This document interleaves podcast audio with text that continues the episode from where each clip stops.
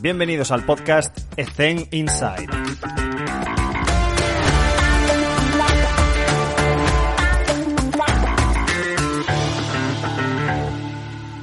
Muy buenas a todos, un día más en, en, el podcast, en nuestro show, y hoy contamos con Robert Tejero. Robert, ¿qué tal? ¿Cómo te encuentras? Hola Alex, muy bien, todo un placer compartir este espacio contigo y con todos vosotros. Genial, es un placer tenerte con nosotros, Robert. Pues eh, me gustaría que empezásemos por, eh, bueno, tenemos varias preguntas de personas que nos han enviado por Twitter algunas sugerencias para, para que nos cuentes un poco tu opinión y las meteremos en la, en la conversación. Mm. Recordar que eh, estamos haciendo también vídeos de las entrevistas de cortes interesantes eh, para que, bueno, si alguien se quiere suscribir a YouTube, que lo haga. Y Robert, cuéntame, mm, ¿cómo has llegado a, dónde estás ahora y qué, qué, pasos has seguido para, y cómo es un día a día, que nos gusta saber el contexto de nuestros compañeros? Pues bueno, a ver, llegar hasta donde estoy a día de hoy ha sido, la verdad, que un camino difícil. No es fácil porque eh, yo estudié en Valencia, en la Universidad de Valencia, la licenciatura de, bueno, entonces era licenciatura, ahora es grado, de Ciencias de la Actividad Física y el Deporte, y en el tercer año eh, quiero ampliar mi conocimiento en fútbol y quiero viajar pues a otras universidades en busca de mentores, en busca de profesores que me inspiren y que realmente me ayuden a profundizar en mi conocimiento.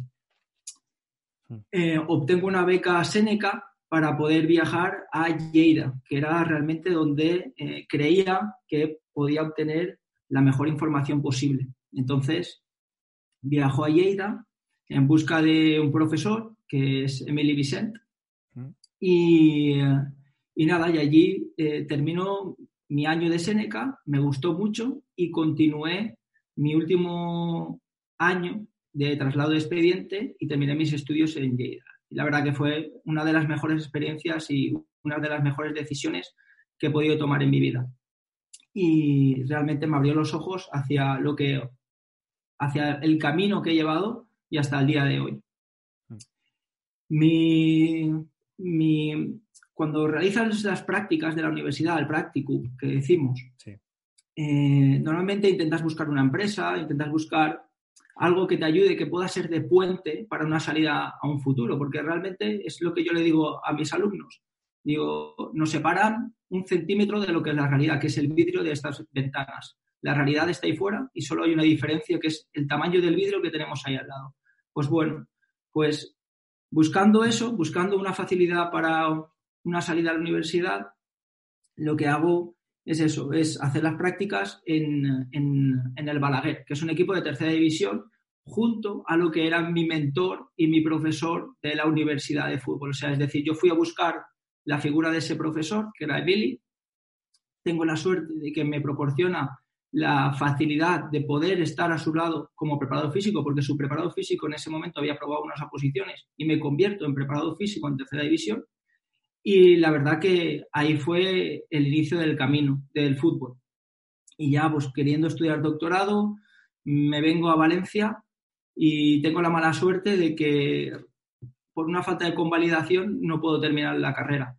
Y me quedan 12 créditos colgados, no puedo acceder al doctorado y mi vida empieza a dar un giro, empieza a dar un giro porque tengo que ir buscando eh, salidas. A lo que yo tenía pensado hacer un doctorado, pues bueno, me tengo que meter más en mercado laboral y accedo a unas pruebas de oposición, de concurso oposición a un ayuntamiento y apruebo y empiezo mi trabajo como gestor deportivo, que es actualmente llevo 11 años como gestor deportivo en un ayuntamiento. Y eso lo tengo que, que compaginar con mis otros trabajos, como es la docencia, como es la, docencia universitaria y como es el fútbol y el entrenamiento personal en una clínica. Entonces, claro, se me abren muchas ramas y mucha amplitud ¿no? en, cuanto al conocimiento. Y eso he tenido que ir compaginándolo. Y cuando vienes aquí a Valencia, empiezas otra vez en el, en el fútbol, porque estabas en tercera división, y vuelves a bajar bajo del todo, porque nadie te conoce.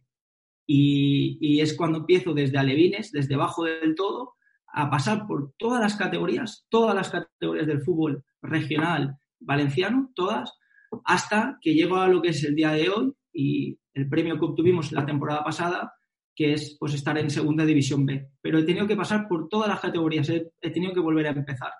Y la verdad que ha sido un trabajo muy difícil, donde he tenido que estar hasta con 12 entrenadores. Y todo eso significa conocer muchas personas, conocer muchos entrenadores, muchos jugadores, muchos futbolistas y, y, tener que chupar mucho barro, la verdad, mm. hasta el día de hoy, la verdad. Y no ha sido un camino fácil para nada. Todo me lo tengo que ganar y a base de constancia y de trabajo. Y hasta que tengo pues lo que tengo hoy, que la verdad que pues súper ilusionado. Qué bueno. 12 entrenadores, ¿cómo te adaptas a, todos ellos? 12 entrenadores de fútbol, luego mm. compaginado con, con baloncesto también con entrenadores de baloncesto, o sea que le tendríamos que sumar otros más. Pero la verdad que para moldearte a, la filosofía de cada uno de ellos. Es, es, eso es lo que he ganado con los años. Eh, la capacidad de observar a las personas, de saber qué carácter tiene, de saber qué es lo que le gusta, de mm. ser muy cauteloso al principio para, primero todo, ganarte la confianza de la persona que, que, que, está o que va a trabajar a tu lado y que realmente ha confiado contigo. Sí y observar muchísimo, observar muchísimo su carácter, observar muchísimo su forma de actuar, su forma de, comportarse delante de los demás para saber identificar el tipo de persona que puedas tener, el tipo de entrenador que puedas ser. Y a partir de ahí, intentar complementar con lo que realmente creo que es lo que le falta a esa persona y con mi experiencia y con mi conocimiento complementar la figura del entrenador, que creo que es lo que realmente el preparador físico debe hacer. Hmm. ¿Y te ha pasado alguna vez, te lo comento, porque una persona, eh, bueno, que, es muy cercana al podcast y nos sigue con mucha asiduidad desde el principio, me comentó, oye Alex, me gustaría que le preguntases, eh, a, bueno, a una persona en concreto, cómo hace, es que no quiero dar nombres, sí, sí. ¿Cómo hace para aplicar lo que dice la ciencia y, los conocimientos que ha adquirido con la forma empírica de su experiencia a un entrenador que no le deja hacer nada. Que claro, tiene tantos títulos, estamos hablando de alto nivel, y un entrenador que tiene muchísimos títulos y que tiene mucho nombre, pero y tú llegas allí nuevo y ¿qué haces? ¿Sabes? ¿Cómo te amoldas a esa filosofía que no compartes? ¿Eso ¿Esto te ha ocurrido? Sí, y, a la inversa también. Me ha pasado que el preparador físico tenga más títulos que el entrenador. Y eso es un camino mucho más fácil. Es decir, el preparador físico ha ganado más títulos, tiene más experiencia y el entrenador, a pesar de sus creencias y su forma de trabajar, ha, cambiado porque su preparador físico ya llevaba un bagaje. Eso es más fácil. Al revés, es mucho más difícil. Al revés es mucho más difícil. Yo creo que al final la gente no tiene que tener prisa en conocer la persona, las personas se abren poco a poco, pero se abren, se les gana la confianza poco a poco y si uno es fiel y es trabajador y tiene buenos conocimientos al final, la gente no es tonta y la gente se deja ayudar y si la gente realmente, una persona que está a su lado, le puede ayudar a triunfar, eh, le dejará que le ayude. Eso lo tengo clarísimo, eso lo tengo clarísimo. Esta frase me gusta mucho. fácil. Mm, sí, porque tú les tienes que ayudar a ganar. Su puesto pende de un hilo y si cualquier cosa que tú propongas mm, no le va a hacer ganar o no tiene mucha relevancia, lo va a desechar. Va a decir, no, yo quiero ganar. Eh, esto me pasó también con otra persona que me dijo, esta persona tiene un ratio X de la fórmula de Tinkabbett y tiene que descansar tal y tiene que jugar tantos minutos. Y dije, mira, chaval, eh, si mañana esta persona no juega lo que tenga que jugar, igual tú y yo estamos fuera el martes. ¿Sabes? Entonces, también entender esa realidad. Y voy a unirlo con una de las preguntas que nos han hecho desde, desde Twitter en cuanto a esas diferencias entre estar en un nivel bajo de preparación física en un equipo de fútbol de regional a una mm. situación en la que te encuentras tú en segunda B, que está todo mucho más profesionalizado, que hay mucha más estructura. Nos pregunta qué diferencias hay entre, entre esos niveles. pues la verdad que son elevados. Mira, al principio yo me acuerdo Mira, el gran cambio, yo siempre lo digo en la universidad a mis alumnos, digo, el gran cambio que para mí fue el más grande de todos, cuando vas subiendo de categoría, es el tener un encargado del material, un utillero. Para mí fue, para mí fue el cambio más grande, porque realmente tener una persona que me recoja los balones, que me prepare los petos, que me, me prepare el material, que me lo saque, bueno, para, para mí aquello fue abismal, abismal, fue para mí el cambio más grande. Y también sé que es la persona más importante dentro de un equipo. Si te la ganas, tienes mucho ganado, porque sabe muchas cosas. Sabe muchísimas cosas de dentro del vestuario. Y si te lo ganas, puedes saber cosas que hablando con los jugadores no lo podrías saber y que realmente te pueden ayudar muchísimo. Hmm. Pero el cambio más grande, aparte de, de, lo, de, la parte o de la anécdota esta, mira, a mí el gran cambio que yo he sufrido desde el año pasado, que era pues, tercera división, que es semiprofesional, a este año, que es algo más profesional, yo he pasado de ser cuatro en un cuerpo técnico a ser nueve. La capacidad de gestión de los recursos humanos es bestial. O sea, la comunicación debe de ser perfecta, debe ser fluida y donde más problemas hay, claro, al, sumar más recursos humanos, pues donde más problemas hay, es en la comunicación. Siempre lo comento, si realmente la comunicación es fluida dentro de un equipo, el 60% de los problemas de una empresa vienen por falta de comunicación. Si sabemos solucionar esos problemas, si tenemos buenos canales, están claras o claros los objetivos, a dónde queremos llegar, por parte de todos, es mucho más fácil porque nos vamos a evitar muchísimos problemas, incluso muchísimas lesiones también. Y para mí, el cambio, el gran cambio, creo que en el mundo profesional y el mundo más regional, viene en esa gestión de los equipos multidisciplinares. Ahí realmente es donde el conocimiento de todos se vuelca en un, vamos a decirlo, dentro de una olla, ¿no? Y hay que clasificarlo y hay que ordenarlo y hay que hablar muy bien para poder extraerlo adecuadamente. Hmm. Pero para mí, el gran cambio, o donde la gente diría, hostia, cuando yo paso al fútbol profesional, ¿qué cambios voy a notar? Pues realmente para mí el gran cambio es en la gestión. Luego, en la gestión de los recursos humanos, ¿eh? en la comunicación.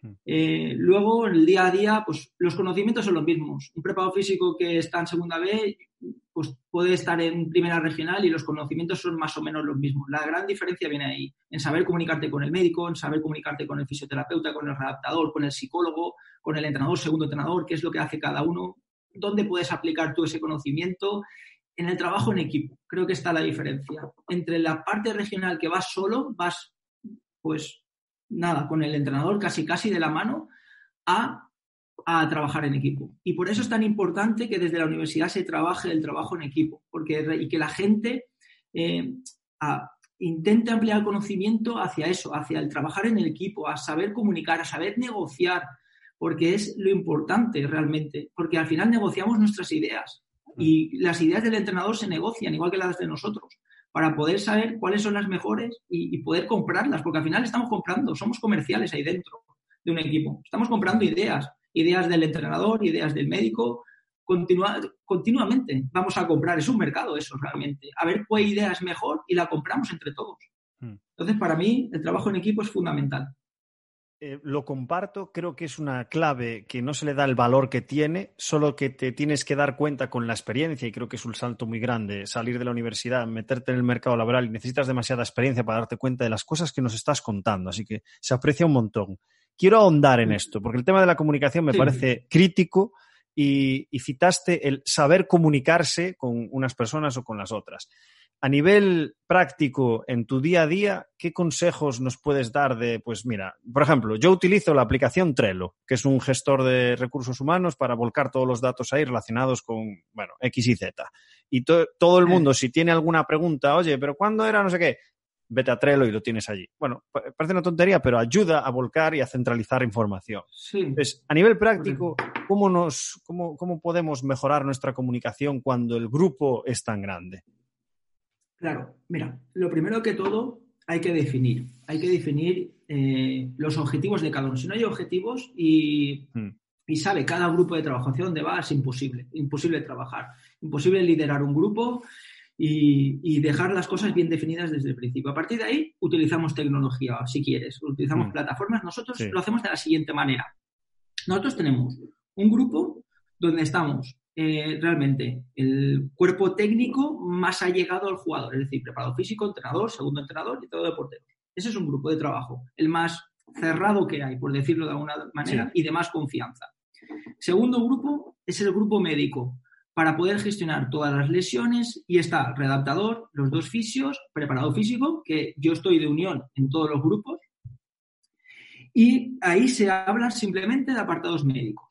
Mm. Y luego, último grupo, que es el grupo de jugadores, donde también estoy para facilitar la comunicación, es decir, si el entrenador necesita algo, pues yo comunico al grupo de WhatsApp. O si el médico necesita algo, yo soy el que al final comunica a bien a jugadores o comunica mm. bien a lo que es el grupo de entrenadores. Eso es por, el WhatsApp, ¿vale? Y que creo que con diferentes grupos súper asequible y creo que casi todos lo hacemos igual. Yo también, sí. sí, sí, Luego, la otra parte que tenemos es la parte del Drive, el Drive de Google. Mm. Utilizamos esa plataforma. Ahí tenemos nuestras hojas de Excel, cada uno, o sea, compartidas entre los correos de todos, de todos los miembros del staff. Tenemos la parte médica de registro de lesiones, tenemos la parte de control de peso, índice de masa eh, muscular, grasa, etcétera, etcétera. Tenemos las fichas de sesiones y todo lo trabajamos en el Drive. Y luego tengo una planificación que es compartida con todos los jugadores, también con un, eh, con un um, Docs de estos online de, Google, el, de Excel, para todo lo que es la planificación semanal, para que los jugadores sepan horarios, si hay cambio de partidos, es un calendario que es eh, vivo. Es decir, yo cambio algo, ellos entran en el enlace y lo pueden observar y pueden también eh, planificarse. Entonces, ellos ya no te tienen que preguntar cada semana si hay un cambio de horario, si hay algún cambio de entrenamientos. No hace falta eh, estar el ¿no? o ahorro mucho proceso de comunicación porque realmente ellos lo van viendo y no le hace falta preguntar de si hay algún cambio, si entrenamos domingo, pues lunes o martes hay descanso. Y eso es principalmente la plataforma que más utilizamos. Súper económica, cero euros y súper comunicativa. Y súper comunicativa. El Drive es lo que utilizamos. Y utilizas también lo voy a conectar con el tema de las métricas de seguimiento y, un poco el control de carga que utilizas tú, porque vi alguna, bueno, en el confinamiento estuviste súper activo y ah, yo aprendí cosas con, muchas webinares que, comentabas tú, Está, me parece, sobre todo, mm. había una muy interesante que hablabas de, que parecía una tontería, pero era súper útil porque lo estábamos haciendo todos, que es cómo elaborar una, un, método para entrenar a la gente a distancia. Y me pareció ah, súper guapo porque planteabas cosas que, ni se me ocurren. Entonces, por favor, seguir a Robert porque comparte en redes sociales mucho contenido de valor. Y, me gustaría preguntarte por cómo controlas la carga de, tus jugadores y qué métricas tienes ahí para hacer un seguimiento y, poder coger ideas. Mira, lo que intento es ser lo más práctico posible, ¿vale? Mm. Siempre tengo que ver mi tiempo, cuál es mi tiempo y dentro de mi tiempo tengo que gestionarme, porque, pues claro, tengo diferentes frentes abiertos, vamos a decirlo de esa manera. Entonces, dentro de mi tiempo, tengo que intentar tener una cosa rápida y fácil. Y lo que he elaborado es, por ejemplo, mira, lo primero que tengo es un ayudante, que es un, alumno de, prácticas de, de TAFAD, eh, técnico superior y está haciendo sus prácticas en mi equipo. Y lo que está haciendo es cuantificándome todas las sesiones de entrenamiento. He elaborado una aplicación de, con Google Forms y él con su móvil va a mi lado, yo le voy explicando las cosas, las sesiones y aparte me va cuantificando los minutos de cada tarea, hmm. minuto total, es decir, desde que empieza la tarea con, las, con, sus pausas, ¿vale? El tiempo total ¿eh? de la tarea, es decir, la suma del tiempo de activo del jugador con, la, con el tiempo de, de, las pausas. Todo eso me lo, va, me lo va sumando. Descartaríamos ahí eh, el tiempo entre, entre tarea y tarea. Eso lo cuantifica. Me cuantifica luego por nivel de especificidad. Es decir, nosotros lo que hacemos es dividir en 10 niveles. Un, primer nivel es tareas generales, otra es circuito técnico, otra es circuito con finalización, sin finalización y con finalización. Es decir, los grados van subiendo de especificidad ¿vale? y, la puntuación. Luego nos vamos a lo que son eh, circuitos con finalización, sin finalización, trabajos de eh, espacios reducidos sin orientación Luego, con orientación, pasamos a espacios grandes, lo mismo, con orientación y sin orientación, situaciones de partido y partido. Todo eso son nuestra clasificación de las tareas. En función de eso, le da un valor.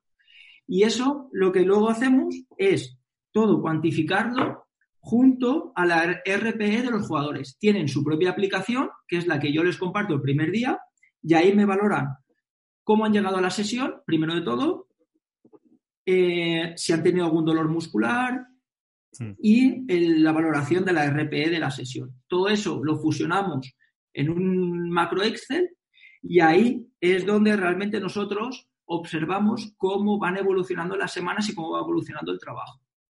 Genial. En cuanto al RP, ¿qué utilizas? ¿Formulario de Google y les llega? ¿Sabes? ¿Cuál es, cuál es el protocolo diario de envío, recepción, manipulación de datos? Claro, mira, eh, yo tengo que hay, que ser práctico con los jugadores, porque los jugadores muchos, eh, pues bueno, se les dice, ¿no? 30 minutos después del entrenamiento. Y llegas a casa y son las, son las 11 y 59 y te faltan 5 o 6 por llegar.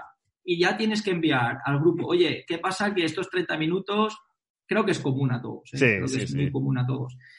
Entonces tienes que recordarlos que, bueno, que envíen la aplicación, que entren por favor y tal. Ellos tienen su link, su enlace, que siempre les, les digo que lo guarden en sus notas del móvil y para que lo, siempre lo tengan a mano, porque muchas veces lo van buscando por el grupo de WhatsApp y no lo encuentran nunca.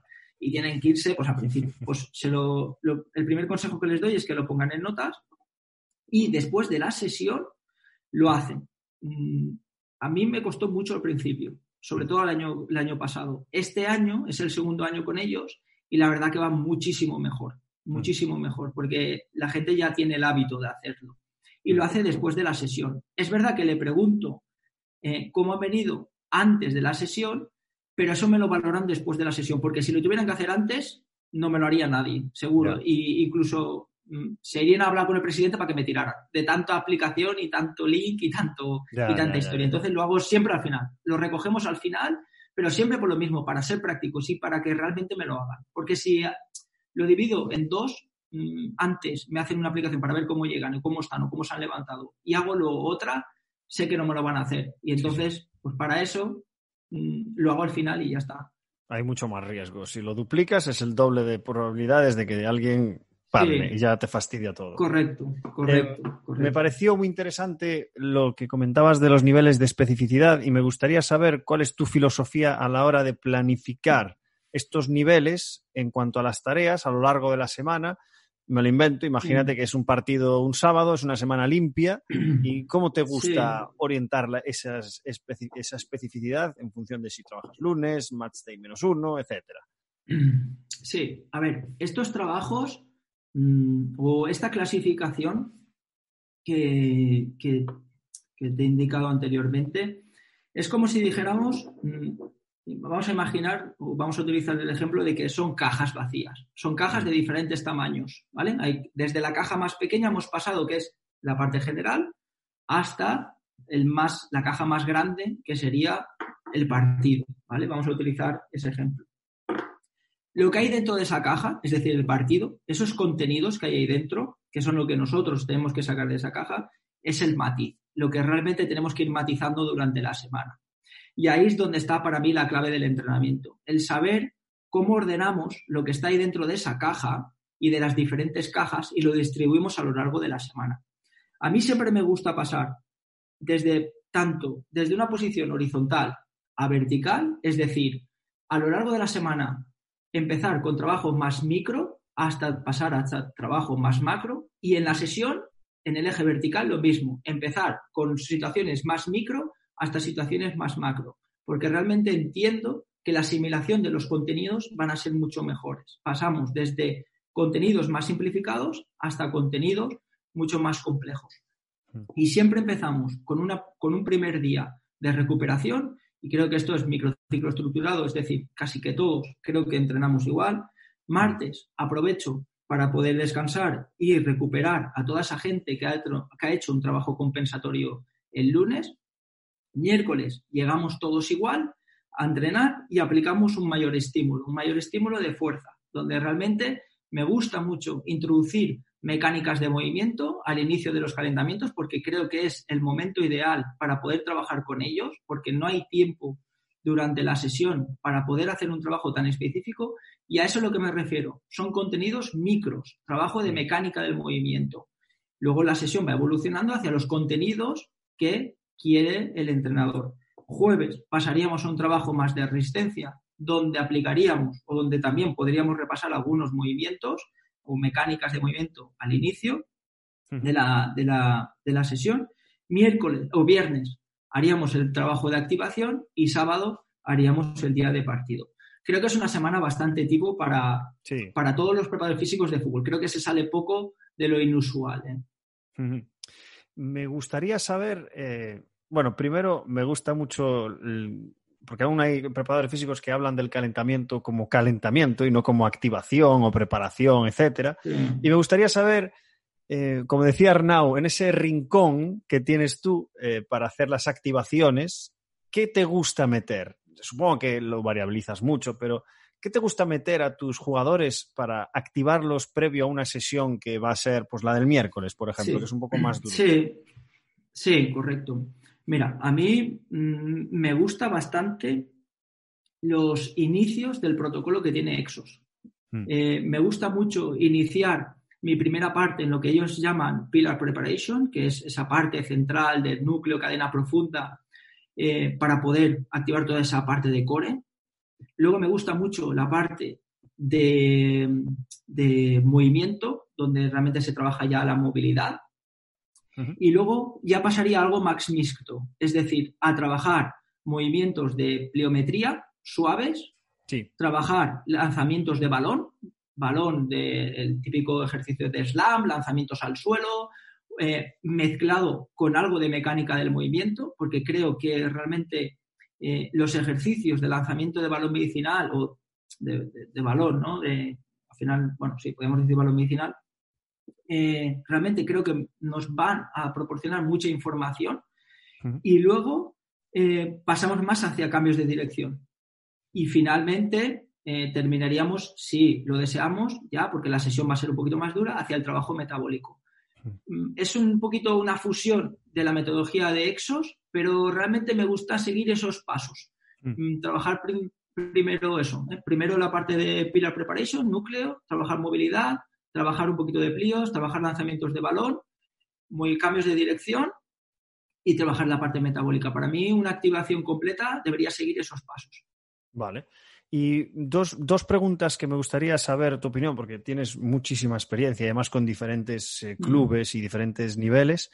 El tema de, eh, primero, por un lado, los compensatorios. ¿Qué, ¿Qué, es para ti el trabajo compensatorio? O algunos le llaman mm, compensativos. Bueno, ¿qué, qué, tienes, ¿qué tienes en la cabeza tú? En, ¿Qué estructura tienes tú para trabajar eso? Y a nivel también de si quieres hacer grupitos de, en función de posición o en función de la edad o en función de índice lesional o historial lesivo. ¿Cómo organizas eso de los compensativos? Y luego te hago otra pregunta relacionada con cosas prácticas del gimnasio ya puro y duro. Pero ¿qué, qué, nos puedes contar de, de, estos compensativos o, compensatorios? Vale. La calidad de esos compensativos va a ir en función de la calidad que tengamos en el, de contexto. Es decir, si yo tengo un contexto con buenas instalaciones, mis ejercicios y mis tareas van a tener más probabilidades de tener buen éxito. Mm. Si yo tengo poco material y tengo una instalación pobre de recursos, mm. mis ejercicios pues van a ser, la verdad, que muy limitados. Y eso es lo que nos pasa a cualquiera de nosotros. Mi problema es ese, es que yo no tengo mi club. Es que, a ver, para que la gente se contextualice un poco del club, es un club que es una población de 1.100 habitantes, o sea, somos el equipo más pequeño de toda España que está más arriba de todo, del fútbol español. Es decir, somos los más pequeños entre los más grandes. Mm. ¿Vale? Entonces, eso quiere decir que el equipo lleva una estructura de regional prácticamente, pero en una categoría profesional. Que piense cualquiera que esté en regional lo que tiene su, el campo de fútbol, los dos vestuarios y un almacén de material. Pues eso es lo que tengo yo. Y hmm. con eso tengo que jugar. Y claro, eso es un hándicap tremendo. Tremendo porque este año, por ejemplo, lo que he tenido que hacer es intentar buscar un convenio en un gimnasio de una población relativamente cercana al pueblo, donde allí los lunes podemos ir a trabajar un poquito de rodaje de bicicleta y donde puedo hacer un trabajo más intenso en una sala de CrossFit que me dejan es un trabajo adaptativo que he tenido que hacer y una progresión por intentar profesionalizar también el club sin tener las instalaciones apropiadas. Por lo tanto, eso ya me condiciona a qué tipo de tareas puedo hacer y qué no tipo de tareas puedo mm. hacer. Esta es tu vena de gestión deportiva. Sí, sí, sí, sí, sí. Es que, claro, al final bueno, que yo creo, Alex, que lo has hablado muchas veces en, los podcasts, ya ha salido mucho el tema de tener esa amplitud de conocimientos. Hmm. Es decir, no solo saber de preparación física, el saber ir a conocer centros donde tengan buenas instalaciones, donde realmente te puedan servir, a ir a negociar, el preparado físico, ir a negociar hmm. con esa persona gestora de allí para ver posibilidades, para ver propuestas de convenio. Todo, eso, si estás en un club pequeño, pues si tienes esa capacidad de conocer, de intercambiar esa información y tienes esa mm, capacidad de, de conocer un poquito pues bueno, ¿cómo puedes colaborar con un gimnasio? Porque realmente cuando yo viene, o sea, cuando a mí me viene para que colabore con algún club, hmm. sé lo que quiero. Pues entonces, cuando voy a, a un centro, como es en este caso, sé lo que quiere la otra persona. Hmm. Quiero obtener, quiero obtener una buena publicidad, quiere que vayamos equipados, quiere que la gente vea que está colaborando. Entonces, eso es lo que primero que tienes que contarle y tienes que entrarle por ahí, porque llegas rápido a lo que la persona quiere también obtener. Entonces, todo es más fácil, se allana el camino y hmm. tienes que tener esa capacidad de negociación. Y, para eso, pues hay que tener mm, un conocimiento un poquito más amplio, un poquito más amplio y, no salirse solo de, lo que es la preparación física y de los libros técnicos y tener un bagaje mucho más amplio, porque al final esto ayuda a que los jugadores estén más cómodos, a que rindan más, a que se lesionen menos. Y, la verdad que, bueno, el contexto para mí es, fundamental y el tener conocimiento pues, de diferentes áreas. Hmm. Esto, es, eh, esto, es, muy interesante, Robert, porque sí que creo que a ver, generalizando, prima el estatismo eh, entre nuestro gremio en cuanto a, bueno, ¿cuánto me das? Pues te doy 500, vale, pues yo hago hasta aquí. La, mayoría eh, al final van a caer hacia ahí. Igual al principio pues van a estar mm. un poco más motivados, eh, con su pasión de estar en su deporte preferido, etcétera, se vienen arriba, pero luego cada vez eh, van a tirar, pues, para, bueno, me das este dinero, pues tengo que sobrevivir, así que hago hasta aquí. Entonces, esa mentalidad que tienes tú en el sentido de intentar profesionalizar la estructura en la que estás y sobre todo, y este es el concepto que creo que es clave, cuando dejes el club lo has dejado mejor de cómo has llegado. Esto para mí es clave para poder evolucionar como profesional, creo. Y, y, es, y es cierto que la ciencia es, maravillosa y tienes que centrarte en las últimas publicaciones que van saliendo, pero es que el contexto, los recursos humanos, los materiales, la infraestructura, el tiempo, hay gente que no tiene tiempo ni siquiera para calentar que solo tiene una hora y cuarto, que entrenan dos equipos en la misma pista de baloncesto. Me lo llevo al básquet porque es lo que más domino, eso es un cuadro. Y esos son casos reales de, estructuras de equipos profesionalizados. Ya ni te cuento, pues en, cualquier pueblo de, de, de 20.000, 10.000 habitantes que no tienen absolutamente nada. Entonces creo que ahí sí que podemos poner nuestro granito de arena, que tenemos los conocimientos para poder profesionalizar el club en el que estamos. Así que y es un mensaje que todavía no he escuchado después de ochenta y pico entrevistas y que genial ese aporte. Em, no sé si quieres comentar algo más al respecto, si no paso a la siguiente. Eh, no, que simplemente que al final cuando estemos en un club no pensemos en llevarnos títulos y copas. Intentemos mm. pensar en dejar algo allí, no en mm. llevarnos, sino en dejar, en dejar. Y, y, que nuestro legado, cuando nos vamos de los clubes, porque al final todos nos marchamos, que se note que ha pasado un licenciado, que se note que ha pasado un licenciado que conoce diferentes áreas, que ha sabido gestionar los espacios, que ha creado espacios nuevos, mm. que ha hecho crecer al club y el club ya tenga unas ideas para saber hacia dónde tiene que ir avanzando. Y creo que para mí eso es el gran trabajo del licenciado o del graduado, en este caso, de ciencias del deporte. Mm. Muy, muy interesante, lo comparto totalmente. Eh, la siguiente pregunta que tenía era relacionada con, con el trabajo del gimnasio. Eh, te voy a hacer una pregunta un poco comprometida, quizás, pero, yo creo que eh, te considero una persona que domina el diseño de tareas, una persona que domina mm. las estructuras de sesión. Entonces, eh, primero, más a nivel gimnasio y después, si quieres, más a nivel campo, ¿qué tienes en la cabeza a la hora de estructurar y diseñar tus tareas? En función a qué objetivos, qué contenidos quieres. Porque creo que eh, puedo decirlo tranquilamente que eres un experto en ese sentido, después de todo lo que he, leído y visto.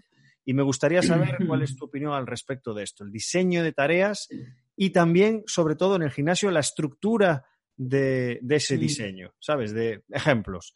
Pues, Intento trabajar por grupos, es decir, me vienen tres por la mañana, me lo pongo en el básquet siempre, perdona. Pues me viene un grupo por la mañana y otro por la tarde, les dejo elegir. Hago una estructura en círculo, hago una estructura donde comparten un ejercicio y trabajan eh, los otros dos individualizados. Hago principales, compensatorios, auxiliares. Eh, cuéntanos un poco qué tienes en la cabeza, Robert. Sí. Mira, cuando voy a planificar una sesión de fuerza, pienso mucho en lo que va a vivir el jugador, a qué se va a enfrentar, para qué va a utilizar esa fuerza. Mm. Y lo primero que pienso es que esa fuerza no tiene sentido sin un control. Es decir, sin un control y una buena ejecución. Mm. Sin una buena mecánica, la fuerza no va a existir. No va a existir ni la fuerza, no va a existir la resistencia, no va a existir nada. Si no hay un buen posicionamiento de los diferentes segmentos corporales, no va a haber nada, porque si realmente no estoy bien alineado, es como, es como hacer crecer un, edificio. Si realmente el edificio no va alineado desde ya, desde la base, vamos a tener problemas. Hmm. Entonces, lo que creo que primero de todo hay que tener en cuenta una cosa es, ¿para qué va a utilizar la fuerza ese jugador? ¿Va a ser para luchar? Perfecto. Pero ¿va a ser para luchar de espaldas o de cara? Vale. Si está en la banda derecha, ¿por dónde luchará? ¿Por la parte derecha o por la parte izquierda? Pues vale, pues en función de eso construyo mis escenarios de trabajo y pienso en el jugador, intento meterme en la realidad del jugador y a lo que va a vivir. Luego observar mucho el juego para saber cuáles pueden ser las principales carencias. Si no tienes instrumentos, entrena al ojo, como sea. Entrena, mira el vídeo, mira diferentes escenarios, pregunta, habla con el jugador, intenta averiguar qué es, cuáles son sus problemas y a partir de ahí empiezo a hacerme una idea de la sesión que puedo, entrenar, que puedo planificar. Mi, mi, idea siempre es que ese jugador, cualquier ejercicio de los que haga, tenga el máximo control posible, porque si no, realmente lo que voy a crear es una estructura imperfecta. Lo que hago es, intento pensar en qué ejercicio va a ser el mejor para él y a partir de ahí mis sesiones siempre se inician igual. En lo que te he dicho antes, Alex, la primera parte de la sesión siempre va a un trabajo de core, siempre. Para mí, el core es el principio de todo, porque es el posicionamiento de la columna. Una buena columna, un buen posicionamiento de la columna, para mí es la base de todos los ejercicios. Una vez trabaje bien ese trabajo de core, lo que hago es introducir diferentes patrones de movimiento, como pueden ser, pues bien, o bien sentadillas, o bien lo que son pasos, por ejemplo, de ciertos movimientos, porque eh, imaginemos que el jugador el inicio de la carrera siempre va a ser hacia adelante, porque mi objetivo de sesión es que él salga hacia adelante con un primer paso para la lucha, para el juego aéreo.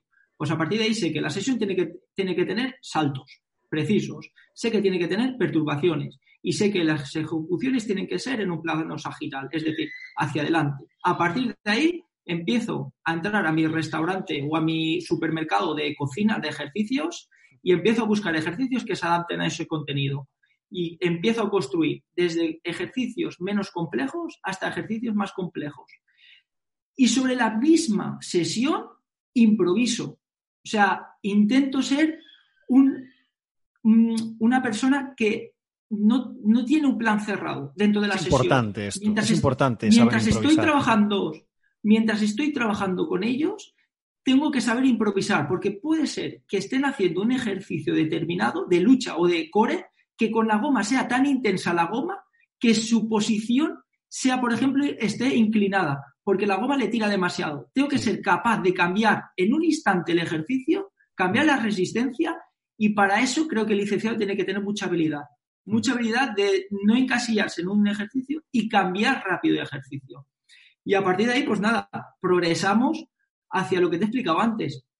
Trabajamos el trabajo de más de lanzamientos de balón, de fuerza en diferentes mecánicas, por ejemplo, paso hacia adelante y lanzo balón al suelo, paso hacia adelante y otro paso con salto y lucha arriba, otro igual con perturbación con la lucha arriba. Y voy intentando progresar en la complejidad de esos ejercicios.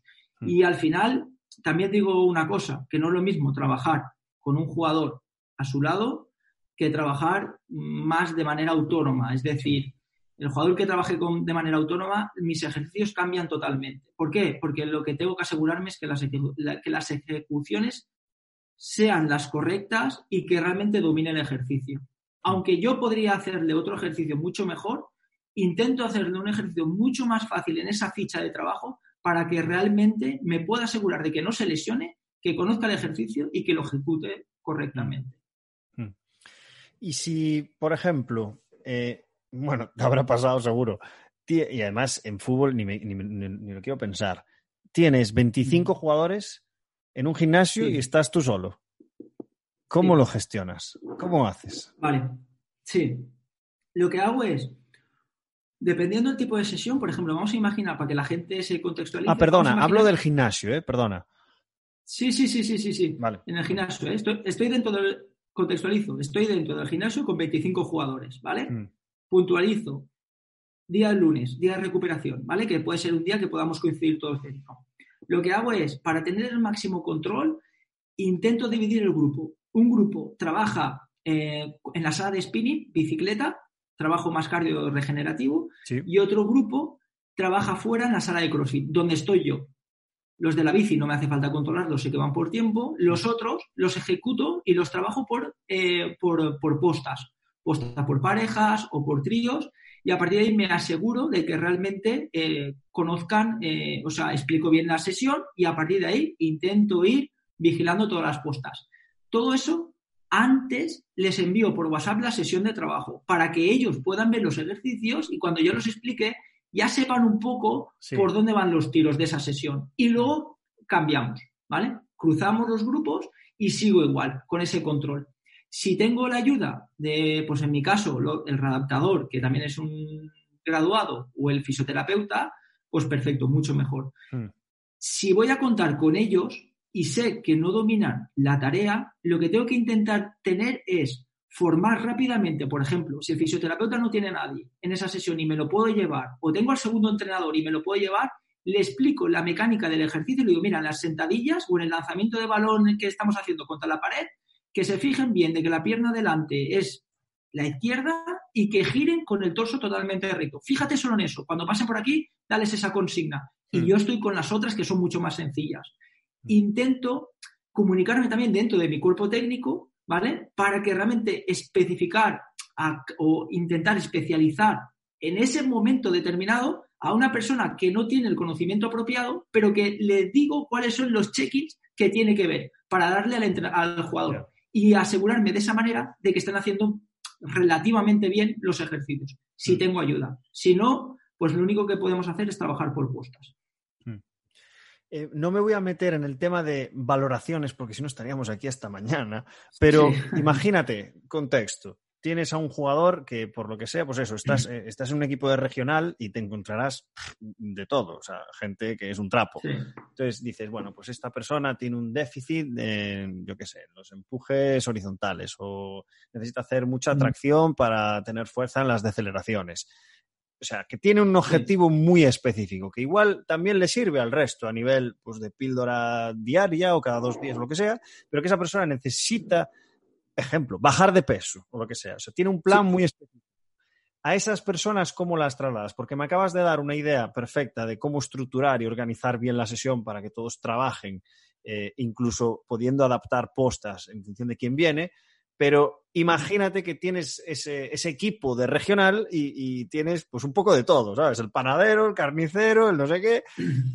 ¿Y cómo individualizas? Esa es la pregunta. ¿Cómo consigues individualizar en un grupo tan grande tú solo? Claro, claro. Ahí se Y garantizar las mejoras, porque si esa persona, me lo invento, ¿eh? tiene que hacer eh, press banca, boom, pues, pues, pues venga, press banca. ¿Sabes? ¿Cómo, ¿Cómo consigues individualizar eso? Vale. Eh, lo primero que tengo que entender es esa persona eh, de dónde surge el problema. Lo que yo me he dado cuenta cuando estaba en regional es que la mayoría de las lesiones, le damos muchas vueltas, la mayoría de las lesiones se producen en el trabajo y utilizan el fisioterapeuta para descargar del trabajo, de, lo que está, realmente de lo que está, está sucediendo en su trabajo y le estás dando vueltas en hacer test y en hacer cosas y, te das cuenta que al final la gente viene lesionada de, de sus trabajos, no de, de, la práctica deportiva. Pero bueno, pero dentro de ese trabajo, si estoy solo con el jugador, lo primero que tengo que hacer es educar a ese jugador. Tengo que intentar encontrar un momento para poder educarlo en los ejercicios. Por ejemplo, yo lo que haría es, si tengo un jugador que tiene que complementar, porque tiene pues, déficits, por ejemplo, en lo que son las aceleraciones, en las salidas, etcétera, ¿vale? O bajar peso. Hmm. Y preparo, primero todo, una ficha de trabajo. Primero de todo, le hago entender el, problema, para que él tenga una adherencia a ese problema, a ese programa. Porque si no hay una adherencia, luego se va a ir a casa y no lo va a hacer. Pues lo primero que tengo que crear es una adherencia hacia, ese, hacia ese programa. Explicarle el por qué creo que va a ser bueno, en qué se va a beneficiar. Y cuando ya lo tenga educado, a partir de ahí le explico los ejercicios. Los ejecuta conmigo, delante. Incluso los puedo grabar con su móvil o con mi móvil, para que él lo tenga claro, con alguna explicación, para que él se lo pueda llevar a casa y si ve la ficha, pues pueda consultar rápido el móvil y ver qué consejos o qué pautas le he indicado. Y a partir de ahí, con esa explicación, pues yo lo que haría de esa manera, si estuviera en ese contexto, es elaborar eso, unas fichas de trabajo que sean bien explicadas al principio de la sesión, que venga antes, quedar con él y a partir de ahí, de esa explicación, asegurarme de que el trabajo está bien hecho y si quiero eh, comprobar que realmente está haciendo bien los ejercicios, lo que hago es, eh, nada, que me pueda enviar unos vídeos de trabajo y ahí compruebo. Yo hago una trampa con todos los jugadores. Yo hago una trampa con todos mis jugadores y ellos lo saben. Que es que cuando hago una ficha, cuando hago una ficha para saber si la han leído o no la han leído, que puede pasar muchas veces, a ver si este ejercicio lo van a hacer o no lo van a hacer. Muchas veces, en la descripción del ejercicio, eh, a mitad de la descripción del ejercicio, pongo si has leído esto, envíame una cara sonriente al WhatsApp. Entonces, cuando pasan las sesiones y te envían tres caras, por ejemplo, imagínate que hemos mandado un trabajo para que lo hagan en casa, si hemos enviado esa, esa pequeña trampa, ¿no? Vamos a decir de pequeña trampa, y cuando termina el día solo te lo han enviado tres, claro, al día siguiente ya vas encendido, porque preguntas, ¿quién ha hecho la sesión? Y todos te dicen, no, no, yo sí, yo sí, yo sí. Y preguntas, ¿y por qué no me habéis enviado el emoticono? Por ejemplo. Y es cuando, pues rápidamente identificas quién, quién realiza el trabajo y quién no realiza el trabajo. Mm. Esto es buenísimo, tío. Nosotros lo hicimos literal, igual. Lo hicimos con el scouting. Cuando estaba en. Bueno, esto lo cuento porque las jugadoras lo saben, obvio. Estaba con, el Universitario de Ferrol en baloncesto eh, femenino y, claro, nosotros nos dábamos cuenta de que. Bueno, estábamos en segunda división, entonces llevábamos una dinámica de partidos que literalmente pasábamos por encima a, los equipos. O sea, es que teníamos un equipo. Mm. había muy pocos equipos competitivos para estar arriba. Entonces llega un punto en el que empezamos a no ir tan sobradas y empezábamos a hacer más scouting para los otros equipos, porque antes era, nos centrábamos más en nosotras y notábamos lo mismo, que lo mismo que tú, que no, que no se lo leía todo el mundo. Entonces lo que hicimos fue poner en letras muy pequeñitas en el scouting, que eran tres o cuatro páginas, también te diré, que era muy denso. Poníamos una, una, una multiplicación o una suma y envíame un WhatsApp. Y al, ese mismo día eh, sabían que había un estudio de que os vamos a preguntar sobre estas. Claro, hay jugadoras que tienen mucha experiencia y conocen ya a las otras jugadoras, ¿sabes? Pero bueno, no se lo habían leído. ¿Quién se leyó el scouting sí. ya? Sí, sí, yo, tal, que se lo había leído solo una persona a nivel de que nos lo había enviado. Y les dijimos esto y, y aquí voy a dar mi opinión y creo que fue un error garrafal.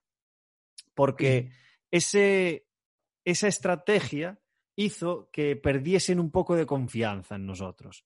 ¿Sabes? Porque el pensamiento que tenía en este caso la mujer, que igual es un poco diferente a nivel psicológico que el hombre, es que mm, no, crees en mí, no confías en mí, por eso tienes que hacer esto, ¿sabes? Entonces sí que detectamos un poco de mm, mal rollito momentáneo durante un par de semanitas y luego ya dejamos de hacer esta, esta cosa. Pero, pero es interesante eh, la estrategia para aplicar en un contexto que evidentemente hay que analizar. Pero es, muy bueno. Correcto, correcto. Por eso, siempre estamos hablando de contextos a veces que no son profesionales. Claro, Entonces, muchas veces tenemos que inventar estrategias, estrategias no profesionales también.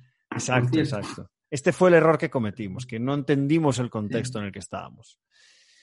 Genial, tío. Eh, vamos, con, vamos con las preguntas así un, pelín más filosóficas, si te parece. Y voy a empezar por otra pregunta que nos dejaron en Twitter, que es, eh, hmm. leo literal, ¿qué consejo le darías eh, o ejemplo a seguir a un estudiante de CACIF de tercer año que dirige por primera vez un equipo de infantiles como preparador físico. Me imagino que de fútbol. Así que llévatelo a tu terreno. Toma ya. Está bien, está bien. A los leones. Pues, pues bueno, lo primero que haría de todo es eh, ir a hablar con los padres. Primero de todo. Lo primero de todo que iría, hablar con los padres. La primera sesión no tendría contacto ni con los jugadores. Mi primera sesión, la sesión cero, sería hablar con los padres y encerrarme con ellos. Yo siempre lo he hecho así, ¿eh? Cuando he estado en los equipos, porque yo también he estado en equipos infantiles y, cadetes, ¿no? Y, mi, primera, mi primera sesión, sesión cero, es reunión con los padres, hmm. donde me siento con ellos, me cierro con ellos y les explico las normas. Las normas de todo normas que tienen que respetar sus hijos y las normas que tienen que respetar ellos. Lo primero que tengo que hacer es informar y educar a los padres, porque si no, luego vienen los problemas. Que dicen, no, es que el padre, es que, ya, pero has mantenido una reunión con ellos antes, mm. te has informado, ha estado educado ese padre, ese padre o madre, y luego, si necesitamos más sesiones, pues utilizarlas, ¿vale? Hacer más sesiones con ellas, con, con los padres, porque igual posiblemente que con una no tengamos suficiente. Y con muchos padres, hasta 100, no, tampoco tendremos suficientes. Pero para mí, la sesión número cero tiene que ser con los padres. Y, y, luego ya, pues con los jugadores. Estar con los jugadores, conocer los jugadores, saber en qué edad están. Y yo muchas veces, mm, a mí me gusta mucho la parte de, de la neurociencia, la parte del cerebro. Y, y, y para eso hay que comprender la parte evolutiva del cerebro. El cerebro evoluciona de abajo hacia arriba, es decir, primero un bebé lo que necesita es respirar, llorar, comer, luego tiene la parte emocional, que es conectarse con sus padres, ¿vale? Establecer ese contacto emocional, la parte de alegría, del amor, y luego la parte de la neocorteza, ¿vale? Esa es, sería la parte ascendente, que es la parte del razonamiento. Y luego la parte transversal, que es desde detrás, desde la parte occipital hasta la parte prefrontal. Es decir, primero lo que empezamos a desarrollar es toda la parte visual, percepciones, colores, figuras, formas. Luego vamos a la parte motora, empezamos a gatear, empezamos a movernos.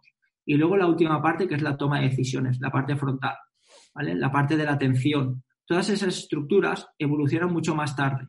Por lo tanto, el entrenador lo que tiene que saber es que el jugador en qué fase madurativa neuronal está para saber de qué manera tiene que lanzar sus mensajes y que no se preocupe de muchas veces de introducir demasiadas normas y hacer los ejercicios muy sencillos para que realmente tenga una transferencia ese aprendizaje. Por lo tanto, hay que conocer muy bien a quién voy a enseñar, ¿vale? Y saber desde, sobre todo, a mí me gusta mucho esta frase, saber del cerebro del que aprende. Y tengo que saber cómo es ese cerebro del que aprende, ¿vale? Mm. No del que enseña, sino del que aprende. ¿Y planteas contenidos relacionados con la gestión del fracaso?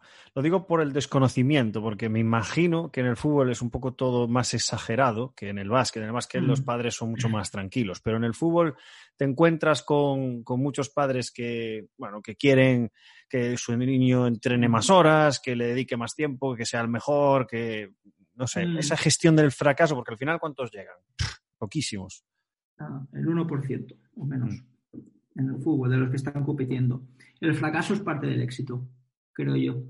Mm. Y saber fracasar, saber superar ese fracaso, eh, puede ser un éxito. El problema es a qué le llamamos fracaso, realmente. Fracaso que es no ser profesional, no haber sido jugador profesional, pero ¿y los valores que se lleva para su vida? ¿Eso ha sido un fracaso también o es un éxito realmente? Hmm. ¿Dónde está el fracaso? Entonces, muchas veces debemos de saber a qué le llamamos fracaso, a qué definimos por fracaso, porque si fracaso ha sido no haber sido profesional y que, por ejemplo, nuestros hijos eh, se lleven valores, se lleven la parte de respeto, de responsabilidad, de superación, del esfuerzo, del compromiso, del compañerismo, del trabajo en equipo, yo a eso no le llamo fracaso. Yo eso le llamo éxito. Mi hijo ha tenido éxito, entonces, no ha tenido fracaso. Hmm. Entonces, para mí, eh, realmente la parte del fracaso hay que educarla a los padres, si realmente consideran que eso es fracaso, pero para mí en el deporte no hay fracaso. Para mí no hay fracaso. No existe. Em, para ir acabando, Eh, Robert, ya sabes que esta pregunta la hago siempre. Si escuchaste un par de podcasts, ya sabes que te tocará. Errores, errores cometidos, alguna experiencia que puedas contar, respetando privacidad y lección aprendida. Sí, sí, sí, sí, sí, claro. Tengo uno de los errores que más me arrepiento como profesional ha sido en un equipo que estuve en tercera división. Eh, los jugadores, eh, pues bueno, la verdad que no eran demasiado, no ayudaban demasiado en la parte preventiva. Era algo nuevo, nunca lo habían hecho. Hmm. El equipo también venía desde abajo. Primer año que suben a una categoría pues, profesional, como es la tercera división situación eh, climática de frío, ¿vale? O sea, es decir, un pueblo, ciudad que hace frío hmm. y, sin gimnasio ni instalación. Todo lo que tenías que hacer lo tienes que hacer en el campo, claro. Tienes que hacer trabajo compensatorio. Claro, tienes que hacer trabajo compensatorio porque sabes que es importante, porque no habían hecho nunca. Intentas ayudarlos y un día se te plantean en el grupo y te dicen, esto no lo queremos, lo queremos quitar. Y yo digo, hostia, intento explicarles la importancia, le digo que esto no me haya pasado nunca, no, no, esto es una pérdida de tiempo, aquí los posus, los tirantes musculadores, la fuerza, esto antes de la sesión o tal. Y no, no, aquí queremos jugar a fútbol, venimos a jugar a fútbol. Y dije, pues vale, pues lo quito. Pues nada, al final los jugadores son los que mandan. Nosotros ayudamos a los jugadores, somos, generamos recursos y, poco más. Si no quieren ese recurso, pues hay que quitarlo. Lo quito y en menos de menos de medio año, menos de medio año, eso fue el principio cuando lo quité, el programa preventivo, y en menos de medio año dos ligamentos cruzados anteriores. No me había pasado nunca, y no me ha pasado nunca, en los 12 años que llevo entrenando. Madre mía. Entonces, claro, por una parte, a ver, no te alegras por los jugadores, por supuesto que no te alegras de que se hayan lesionado, pero realmente creo que al final, pues, no sé si tuve razón o no, no lo sé, porque igual con el, con el plan con la parte preventiva, pues igual hubiera podido suceder. Pero qué casualidad, ¿no? Que en 12 años no me haya pasado nunca y tenga dos, dos, dos lesionados. Y bueno, creo al que, final es, ya sabes que es multifactorial y que. Bueno. Sí, sí, sí, sí, sí, sí. Esto, siempre lo tienes ahí. No me acuerdo, perdona, es que no me acuerdo quién se lo había escuchado, que había dicho. Em, mm, ah, era un preparador, no me acuerdo quién era, pero un preparador físico de la NBA, muy, muy reputado. Eh, que lleva muchísimos mm. años en la liga, y decía, eh, si tú crees que un buen o un mal inicio del primer cuarto en básquet es debido al éxito o fracaso de tu calentamiento, es que eres un egocéntrico.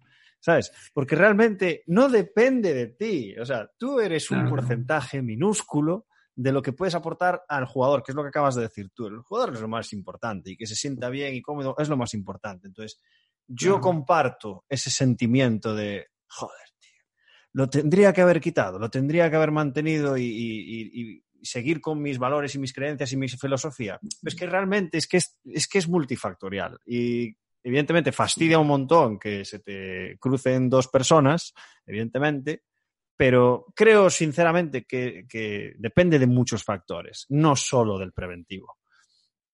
Sí, estoy seguro. Lo que pasa es que creo que ahí es donde entra la experiencia para saber negociar con ellos. Hmm. Ahí es donde realmente creo que entra la experiencia y debería haber entrado. Y luego otras estrategias, plantear otras estrategias. Es decir, hmm. pues voy a trabajar por grupos más pequeños, voy a hacer unas actividades diferentes, que sean un poquito más dinámicas para que, pues hmm. bueno, posiblemente ahí también yo tuviera mi parte de culpa, claro, por supuesto. Claro, ni blanco ni negro, un gris. Sí, sí, sí, sí, mm. sí, seguro. Pero ahí está la experiencia. Claro, muy buena reflexión. Eh, esto es lo que te comentaba antes, de que creo que hay eh, un gap muy grande entre salir de la universidad y convertirte ya en un preparador físico con peso para liderar un vestuario, porque al final mm. necesitamos tener esa competencia de ser un líder al mismo nivel que entrenador, porque están solos contigo muchísimo tiempo y tú tienes que ser una, tienes que tener una jerarquía. Y creo que hay un salto muy grande entre la universidad y, llegar a ese punto, sinceramente. No nos forman tanto para eso y necesitas demasiada experiencia. Es mi, es mi mm, opinión.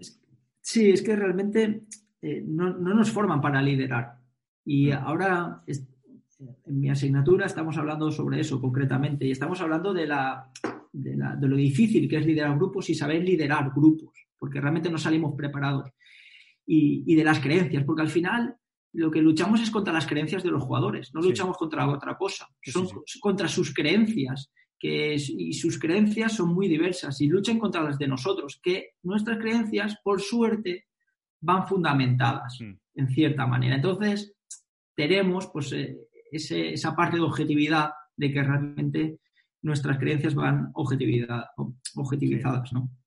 Pero realmente yo creo que el preparador físico tiene que saber liderar ¿eh? y tiene que saber vender sus, creencias y negociarlas, negociarlas con las de sus jugadores. Mm. Y, eso es difícil, ¿eh? porque eso no te enseñan. ¿eh? Hay que aprender y muchas veces aprendemos a falta a base de palo, que digo yo. Exacto, exacto. A mí me ha pasado. Eh, última pregunta. Ah, no, perdón, dos, dos, las dos últimas que siempre son iguales. El tema de la, bibliografía, que nos gusta que la gente lea, lea, lea, lea. Y si nos puedes aportar lectura, bibliografía. Claro, a ver, yo soy un fanático de la lectura y una de las primeras cosas que pregunto siempre que entro a clase es libros que han leído, presento libros, presento bibliografía, porque me gusta mucho al principio, porque me hago una idea del tipo de alumno que puedo tener enfrente. ¿vale? Para luego poder conocerlo. Pero mira, yo a todos los oyentes mm, les recomiendo la siguiente estrategia. Yo intento leer tres libros a la vez, siempre, y los hago de la siguiente manera. Los distribuyo en casa. Uno lo distribuyo en, mis, en el salón, otro en el dormitorio, y ahora explicaré de qué manera lo distribuyo cada uno. Y el último en el váter. ¿vale? Esos son los tres sitios de mis libros. Y los hago de la siguiente manera un libro que me satisfaza a corto plazo, ¿vale? Y ese es el profesional, es decir, el que me va a ayudar a ser mejor profesional, el más técnico, ¿vale? Y ese el que estoy leyendo ahora es Game Speed, de em, Ian Jeffrey, ¿vale? Ese es el primero. El segundo es un libro que me ayuda a corto plazo, a medio plazo, perdón, ¿vale? Ese libro es el que tengo aquí, que es Cómo aprendemos, ¿vale? Que sería este, mm. es más la parte de neurociencia, ¿vale? La parte más de aprendizaje. Es proyecto que tengo en futuro, de ir ampliando conocimiento, ¿vale? Que creo que hacia dónde puede ir mi profesión. Y el último que tengo es el tercer libro, que es de más a largo plazo, que es el de desarrollo personal, el que te hará mejor persona, ¿vale? Que es este, el de Osman Umar, Viaje al País de los Blancos. Este no, no, lo conozco. ¿De qué trata este, este libro? Vale, pues es una persona que, pues bueno, inmigrante, tiene que atravesar pues, por muchas penurias para poder llegar a España y explica todo el proceso de llegada hasta lo que es eh, eh, España, ¿no? Hasta lo que es, pues bueno, todo lo que es el desierto, las mafias que atraviesa y cómo llega aquí a España y cómo intenta ayudar a sus hermanos a través de la educación. Es decir, no paguéis a mafias si tienes 300 euros, ¿vale? Que es una de, las anécdotas, no quiero hacer spoiler, pero es una de las anécdotas. Es decir, si tienes 300 euros, eh, no se lo pagues a la mafia. Intenta utilizar esos 300 euros para educarte en algo mejor. Entonces, pues, pues por ejemplo, su hermano este, ¿no? Pues lo que hace es invertirlo en educación y se saca un título con esos 300 euros de electricista. Y esta persona, al llegar a España, pues ha montado diferentes colegios en, eh, diferentes países de, África y sus hermanos, por ejemplo, pues le están ayudando a montar colegios, a montar todo el sistema eléctrico, a, pues a, construir lo que es el, colegio. Y la verdad que me gustó mucho, lo aprendí, lo vi en las mini documentales o Mm, estos pequeños capítulos de Aprendemos Juntos, que sale allí, hmm. y fue el primer contacto que, escuché de él. Y la verdad que me gustó mucho su historia y, nada, y, la verdad que, es una historia muy bonita, una historia muy bonita de una persona que viene con una mano delante y otra detrás y cómo hmm. diferentes personas pues le ayudan y cómo se ha formado y cómo ha, intentado integrarse eh, pues, bueno, dentro de nuestro país. Genial, pues lo, meteremos en la reseña para, compartirlo con todos. Bueno, antes de la última pregunta, ¿cuál es el libro que está en el váter? El váter. El váter es este. es este. El de medio plazo. Es este. A medio plazo. Sí. Pero, depende cuánto tiempo inviertes. No es este, ¿eh, Alex? ¿Cómo? Es denso de... Sí, sí, sí, sí. Pero depende cuánto tiempo estés. utilizo, ¿eh?